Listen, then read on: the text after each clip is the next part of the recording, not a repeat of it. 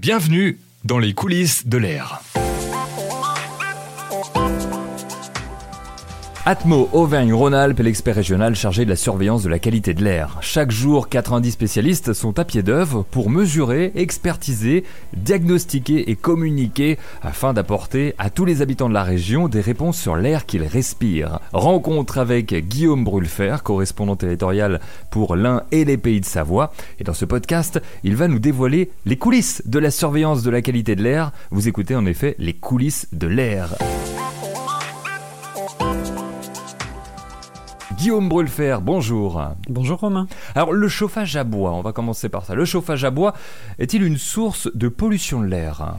Oui, selon les conditions de combustion de, ce chauffage au bois, on peut avoir de très fortes répercussions sur la qualité de l'air extérieur. En moyenne annuelle, en Auvergne-Rhône-Alpes, le chauffage au bois, c'est 60% des émissions de particules sur une année, mais on se chauffe que sur 6 mois de l'année. Ainsi, sur une journée euh, froide, hein, où la température moyenne va être de 0 degré, on va se retrouver avec 85% des particules qui sont présentes dans l'air qui vont venir du chauffage au bois. Il y a aussi d'autres composés nocifs pour la santé qui sont émis par ce mauvais chauffage au bois, tels que les composés organiques volatiles non méthaniques ou les hydrocarbures aromatiques polycycliques, dont certains sont cancérigènes.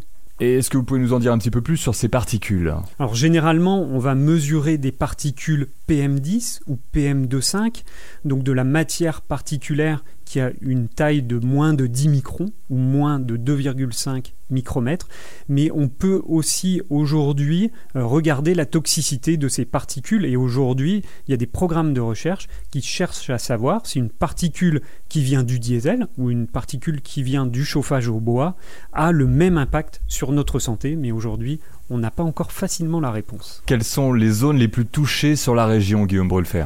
Alors sans surprise, ce sont les zones rurales et les zones d'altitude qui vont être le plus souvent touchées. Cependant, les particules se déplacent sur de larges zones.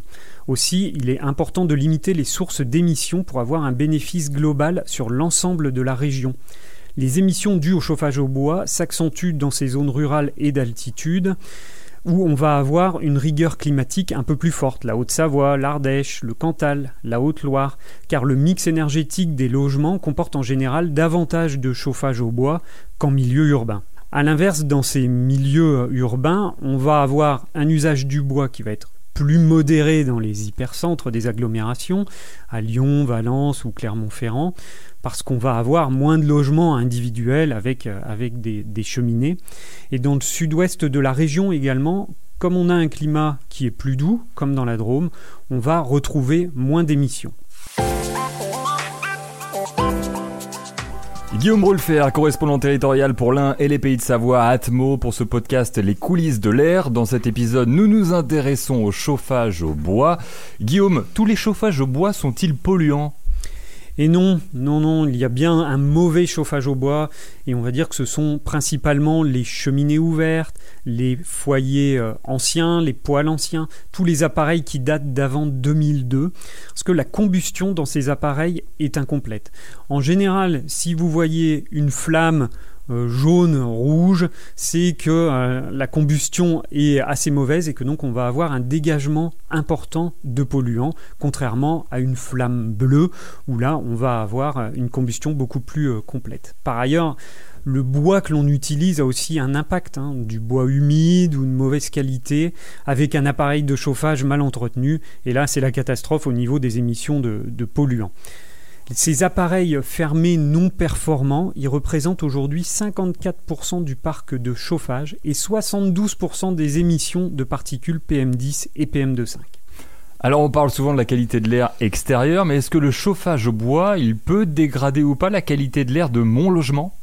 Oui, c'est un peu la double peine. Hein. L'utilisation d'un chauffage au bois euh, vétuste, donc on le redit, un hein, foyer ouvert, un appareil ancien et mal entretenu, va dégrader la combustion de l'air et donc la qualité de l'air de votre logement.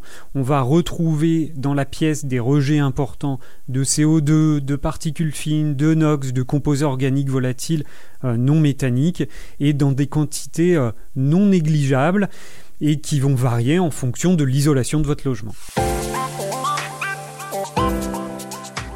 Dans le podcast Les coulisses de l'air, on vous donne également des bons gestes. Guillaume Brulfer, quels sont les bons gestes à adopter lorsque je me chauffe?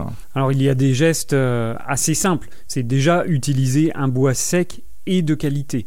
Un bois qui contient plus de 25% euh, d'humidité va amener des émissions quasi exponentielles en monoxyde de carbone ou en composés organiques volatiles, mais également en particules. On ne peut pas tout brûler dans une cheminée. On n'utilise que du bois. On ne met pas euh, les vieilles cagettes, les vieilles planches et euh, les, paquets d'emballage cadeaux, euh, des cadeaux de Noël.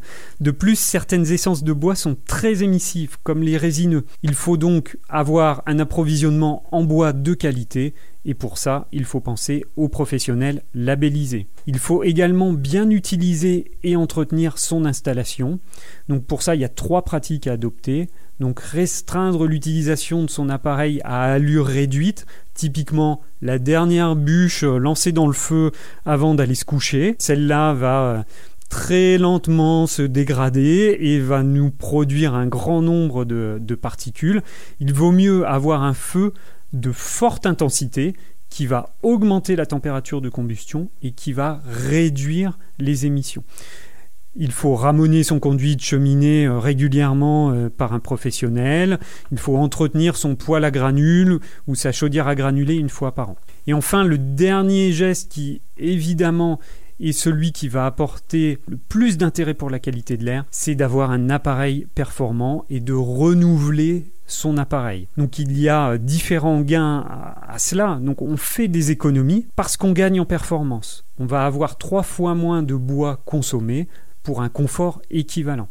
En plus, vous allez gagner en sécurité, souvent en confort d'utilisation, et ces bons gestes vont nous permettre de réduire jusqu'à 30 fois les émissions de particules fines entre un foyer euh, ouvert et un poêle à granulés euh, dernière génération. Guillaume Rolfer, existe-t-il des aides pour remplacer mon chauffage au bois? Il peut exister euh, des aides en fonction des territoires. Sur ces territoires les plus pollués, on va retrouver des fonds air-bois qui proposent une aide financière aux particuliers qui souhaitent s'équiper d'appareils les plus euh, vertueux. Cet appui financier est cumulable avec d'autres avantages tels que le crédit d'impôt pour la transition énergétique et l'éco-prêt à taux zéro.